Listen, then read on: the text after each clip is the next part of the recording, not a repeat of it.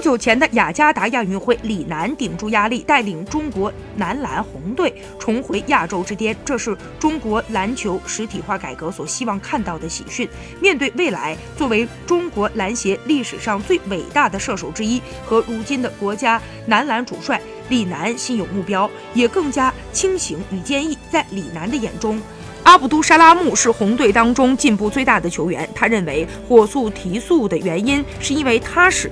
现在各行各业都在讲你要耐得住，有的时候伟大是坚持出来的。因为踏实，这孩子整个训练和比赛的状态和态度，和队友、教练之间的关系都处理得特别好。对于红蓝合并之后将采用怎样的选人标准，李楠认为意愿比能力更加重要。球员要有为国家队效力的意愿，这是排在第一位的。